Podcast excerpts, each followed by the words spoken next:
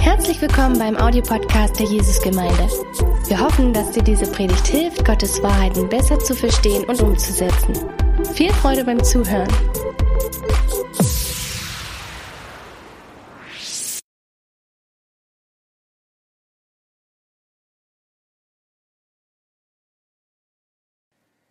Ein herzliches Hallo auch von mir. Natürlich vermissen wir uns gegenseitig in die Augen zu sehen, aber ich freue mich mit euch in Gottes Wort zu gucken und seine Stimme zu hören. Im Buch Daniel, im Kapitel 4, wird Gott jemand beschrieben als jemand, der nach seinem Willen verfährt, mit dem Herr des Himmels und den Bewohnern der Erde. Und es gibt niemanden, der seine Hand wehren und zu ihm sagen könnte, was tust du? Unser wunderbar souverän wirkender Gott ist nicht nur ein Schönwettergott, der uns segnet, wenn die Dinge gut gehen, sondern er ist auch aktiv wirkend in Krisen, Herausforderungen und Tragödien. Auch wenn die Ursache für Leid und für Krisen ein komplexes Geflecht an Mitspielern ist, der allmächtige Schöpfer von Himmel und Erde ist nie nur passiv, hilflos zuschauender Zuseher. Er ist immer am Wirken mit gerechten und noblen Absichten. Deshalb ist es auch absolut legitim zu, zu fragen, was tut Gott in der Corona-Krise? Denn Gott verfolgt in allen Dingen, die passieren, einen weisen und ewigen Plan. Natürlich sind Gottes Absichten vielfältig und man kann sie nicht auf ein oder zwei Aspekte reduzieren. Ich habe euch aber heute einen Aspekt mitgebracht, der uns hilft, Gott kennenzulernen, nämlich Krisen nutzt Gott, um dich mit der Realität zu schockieren und dir die Frage zu fragen, ob du vielleicht tragischerweise das Wertvollste in deinem Leben verschwendest. Ich habe während meiner Studienzeit eine Kommilitonin kennengelernt, die ist in der, gerade in der Zeit, als ich sie kennengelernt habe, durch eine bittere Familienkrise gegangen. Ihr Vater hatte eine Million Euro von ihrem Opa geerbt und ihr Vater hat diese Million Euro und einen Kredit, den er auf das Haus aufgenommen hat, benutzt, um in Aktienoptionen zu investieren. Innerhalb von einem Monat war das ganze Geld und der ganze Familienbesitz verschwunden, verloren, total verschwendet. Obwohl meine Freundin das mit Fassung getragen hat und trotzdem irgendwie fröhlich war, ich habe jedes Mal, wenn ich sie gesehen habe, mit ihr mitgelitten, weil man so dieses gespürt hat, welche Chance wäre da gewesen, was man mit dem Geld hätte alles machen können, aber es war unwiederbringlich verschwendet. Geld ist nichts im Vergleich zu dem Kostbaren, was du besitzt, dein eigenes Leben. Nichts ist tragischer, als sein Leben zu verschwenden und es für immer sinnlos zu verlieren. In der Krise hilft Gott dir, überhaupt erstmal für die Frage sensibel zu werden, was willst du eigentlich im Leben? Zählt dein Leben oder ist es zwecklos verschwendet? Man sieht das recht gut in folgender Begebenheit aus Lukas Kapitel 12 von den Versen 13 bis 15. Da heißt es, ein Mann aus der Menge bat Jesus, Meister, sag doch meinem Bruder, er soll das väterliche Erbe mit mir teilen. Jesus entgegnet ihm, lieber Mann, wer hat mich denn zum Richter oder zum Vermittler in euren Erbangelegenheiten eingesetzt? Nehmt euch in Acht, hütet euch vor aller Habgier, denn auch wenn ein Mensch Überfluss hat, sein Leben besteht nicht in dem, was er besitzt. In der Geschichte will wahrscheinlich der jüngere von zwei Brüdern Teil des Erbes des Vaters. Erbe, was ihm rechtmäßig zusteht. Es geht um Land, um wertvolles Land, denn in der Antike ist Land so kostbar wie nichts anderes. Anstelle einfach zu sagen, ja, ich verhelfe dir zu deinem Recht, denn du verdienst es oder es ist einfach dein gutes Recht, ein Stück von dem Land äh, zu erben, was dein Vater als Erbe eingesetzt hat, schaut Jesus hinter die moralischen Kulissen äh, und sieht, warum der Mann ihn bittet und sagt, du brauchst etwas wichtiger als das Erbe. Das Leben besteht nicht aus den Dingen, die man besitzt. Nun kann man sich im ersten Augenblick kaum vorstellen, was für ein Schock für diesen, das für diesen Mann ist. Der Mann erlebt eine echte Krise. Denn es ging nicht um den Erber von einfach nur 10.000 Euro oder mehr oder weniger. Hier geht es um alles oder nichts. In der Antike lebt ein Mann unter der sogenannten Patria Potestas. Das heißt, er lebt unter der Autorität des Vaters und für den Vater. Solange der Vater Oberhaupt da ist, geht es alles um den Vater. Er ist sozusagen der Patriarch, der Vorsteher einer Familie. In dem Augenblick, wo der Patriarch stirbt, geht das Patriarchiat, also geht die Verantwortung, die Familie zu führen, für die Familienehre da zu sein, an die Erben über. Und natürlich brauchst du um die Familienehre weiterzuführen, um Einkommen zu haben, um eine Lebensgrundlage zu haben, Besitz. Und diesen Besitz verliert in diesem Augenblick dieser junge Mann. Der fragt sich echt, was mache ich denn jetzt?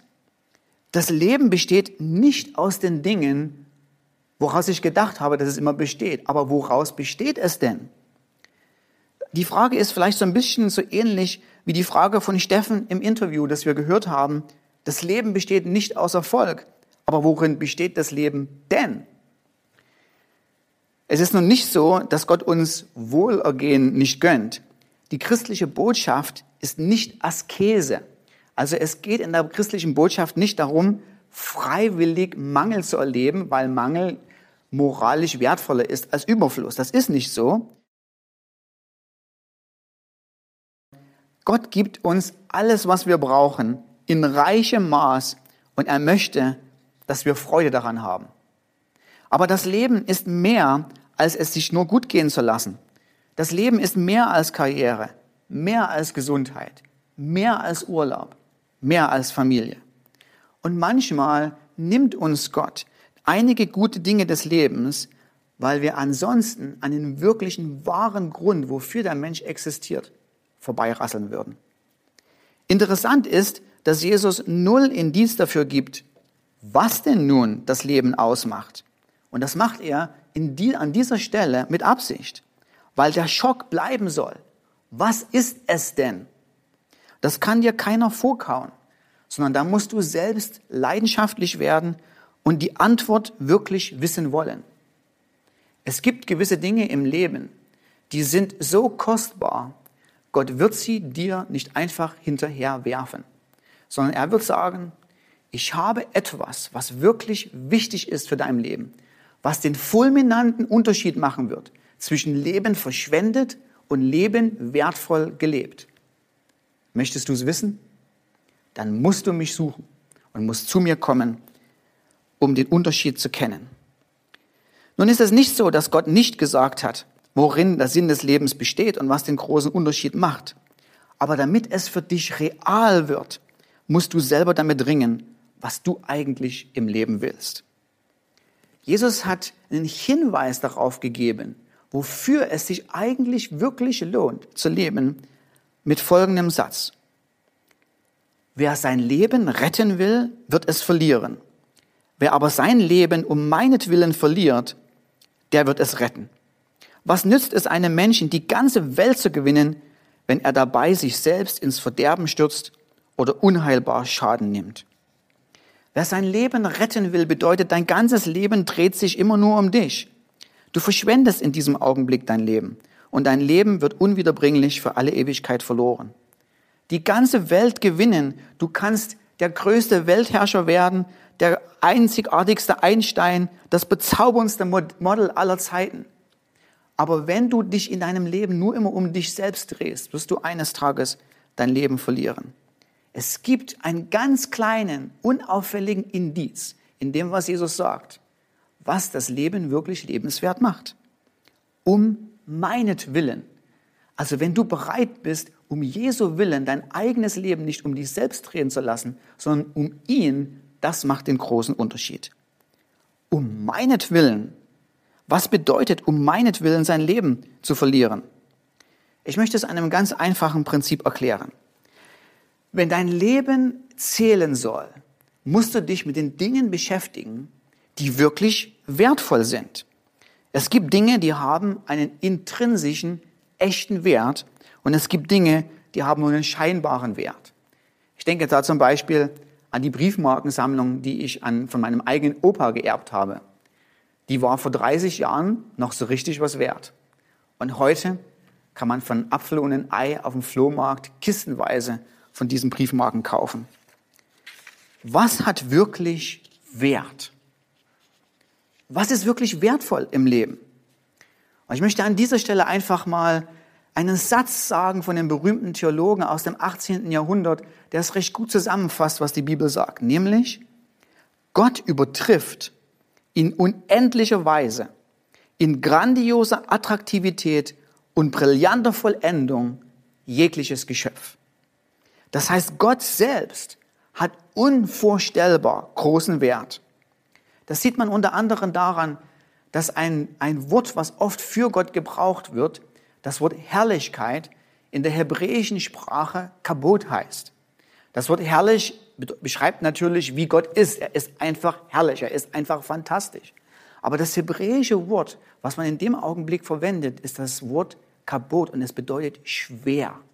Und es beantwortet die Frage, was wiegt wirklich etwas? Was ist wirklich etwas wert, ausgedrückt in Kilogramm oder Tonnen?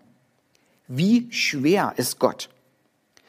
Das heißt, Gott hat einen echten, substanziellen Wert aufgrund seiner großartigen Brillanz und Persönlichkeit. Welche noble Vision. Was wiegt so schwer wie er selbst? Welche Vorhaben, welche Ziele muss man addieren, um aufwägen, um an Gottes Wert ranzukommen? In all den Dingen übertrifft Gott auf unendliche Art und Weise alles, was existiert. Und Christus als Mensch gewordener Gott ist das Bild des unsichtbaren Gottes. Er selber ist Gott und er selber besitzt in sich diese grandiose Attraktivität auf unendliche Art und Weise. Nun sagst du vielleicht, hm, Jesus, das ist doch so ein Tischler aus dem ersten Jahrhundert, der soll alles andere im Universum an Wert übertreffen. Ich kann dich gut verstehen. Ich habe es auch nicht verstanden. Ich kann mich noch genau daran erinnern, und das ist keine rhetorische Übertreibung als Prediger, sondern ich habe mich wirklich so gefühlt. Als ich 18 Jahre alt war, sind wir mit Freunden wandern gegangen und im Sommer war es immer schön kalt im Erzgebirge oder war es schön heiß im Erzgebirge und äh, die Kirchen waren kalt, also sind wir in die Kirche reingegangen, einfach nur um uns abzukühlen. Und was mich immer irritiert hat, ist, dass ganz im Zentrum, ganz vorn, das Bild von Jesus hing. Für mich war das natürlich immer viel zu dürr und zu abgemagert und zu leidend gemalt und ich hätte eigentlich, wenn ich da was zu sagen gehabt hätte, das Bild ausgetauscht mit dem Bild von der nackten Eva und dem nackten Adam. Ich habe null Gefühl dafür gehabt, dass Christus wirklich es wert ist, im Zentrum selbst der Kirche zu stehen. Und dann hatte ich mit 22 Jahren eine übernatürliche Begegnung mit Gott. Ich habe in der Bibel gelesen, und Jesus ist mir erschienen als der gute Hirte, der sein Leben für mich gegeben hat. Und innerlich ist mit meinem Herzen etwas passiert. Ich habe plötzlich den Wert von Christus gesehen. Und es ist so ähnlich, wie wir es immer wieder von Menschen hören, nachdem sie Jesus kennengelernt haben. Der Schlusssatz ist bei fast allen derselbe. Ich kann mir ein Leben ohne ihn nicht mehr vorstellen. Gott hat dich geschaffen mit einem einzigen, alles überragenden, alles umfassenden Ziel. Du existierst und dein Leben wird wertvoll in dem Augenblick, wo du Christus verherrlichst, indem du deine ganze Freude an ihm hast und seine alles überragende Exzellenz in all deinen Lebensbereichen widerspiegelst. Genießt du seine Großartigkeit in seinem Leben und willst du seinen unendlichen Wert in allen deinen Lebensbereichen zeigen? An dieser Frage wird sich messen, ob dein Leben sinnvoll oder verschwendet ist. Wenn du das, was wirklich Wert hat, links liegen lässt und dein Leben mit Dingen verbringst, die zwar scheinbar wichtig sind, aber im Großen und Ganzen, im ultimativen Blick der Dinge wesentlich geringeren Wert haben dann wird es dir so ergehen wie dem Briefmarkensammler, der Unmengen an Geld und Zeit investiert hat. Und am Ende will sie keiner mehr haben. Am Ende sind es alles nur wertlose Schnipselpapier. C.S. Lewis hat es auf folgende Art und Weise ausgedrückt. Er hat gesagt, wir sind halbherzige Kreaturen, die mit Alkohol, Sex und beruflichem Ehrgeiz herumblödeln, währenddessen uns unendliche Freude angeboten wird.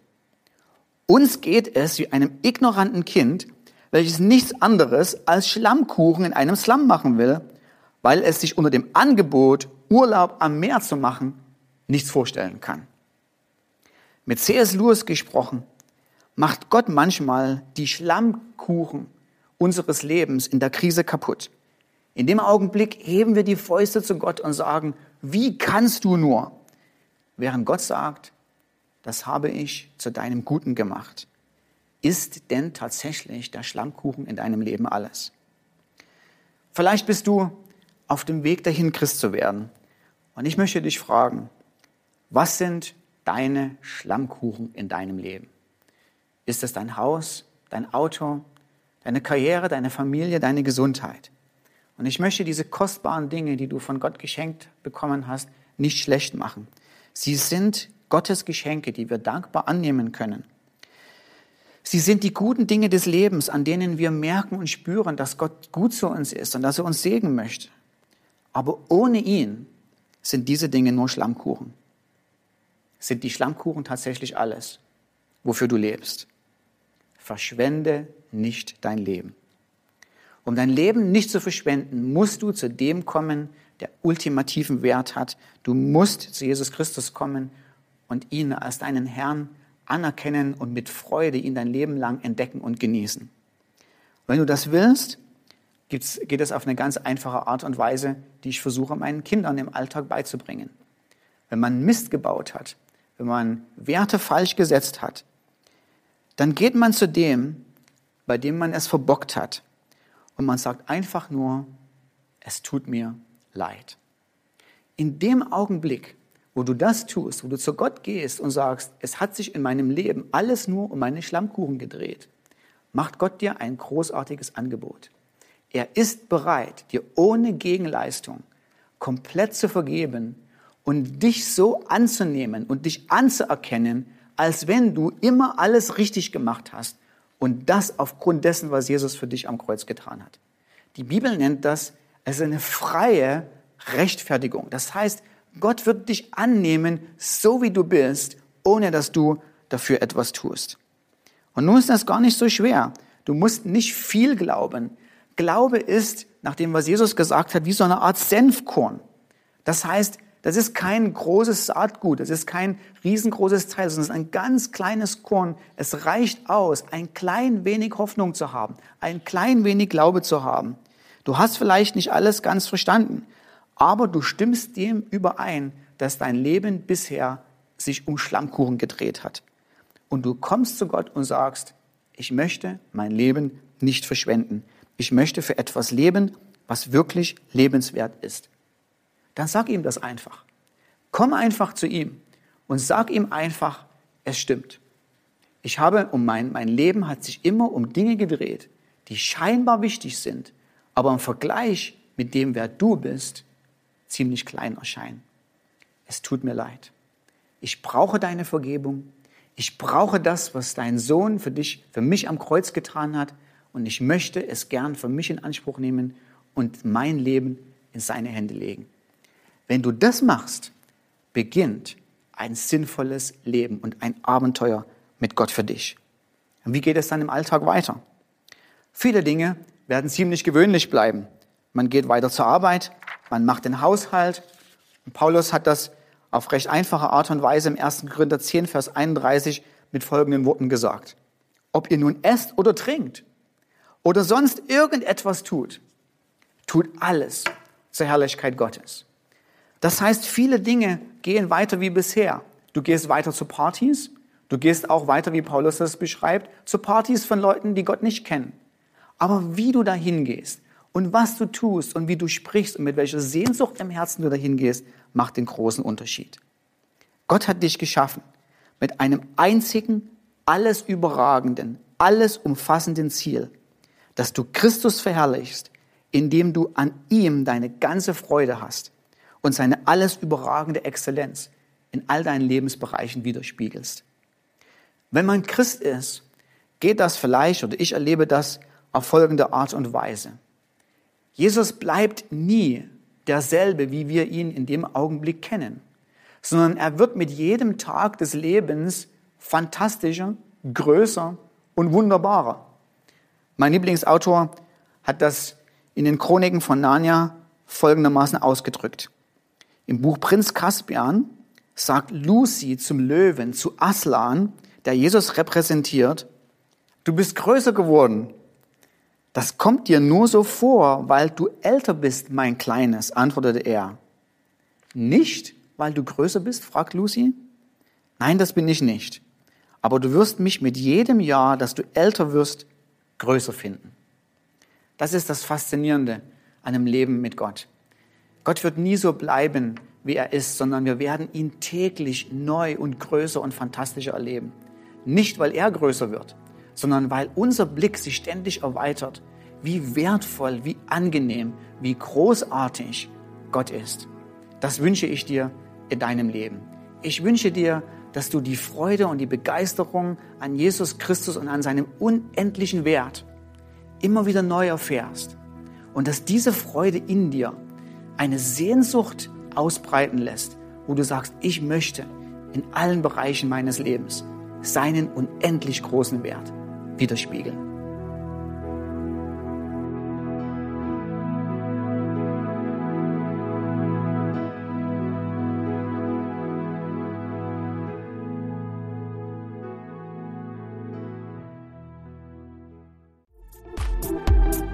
Wenn du noch mehr über Gott und die Jesusgemeinde wissen möchtest, findest du viele weitere Informationen auf www.jgdresden.de.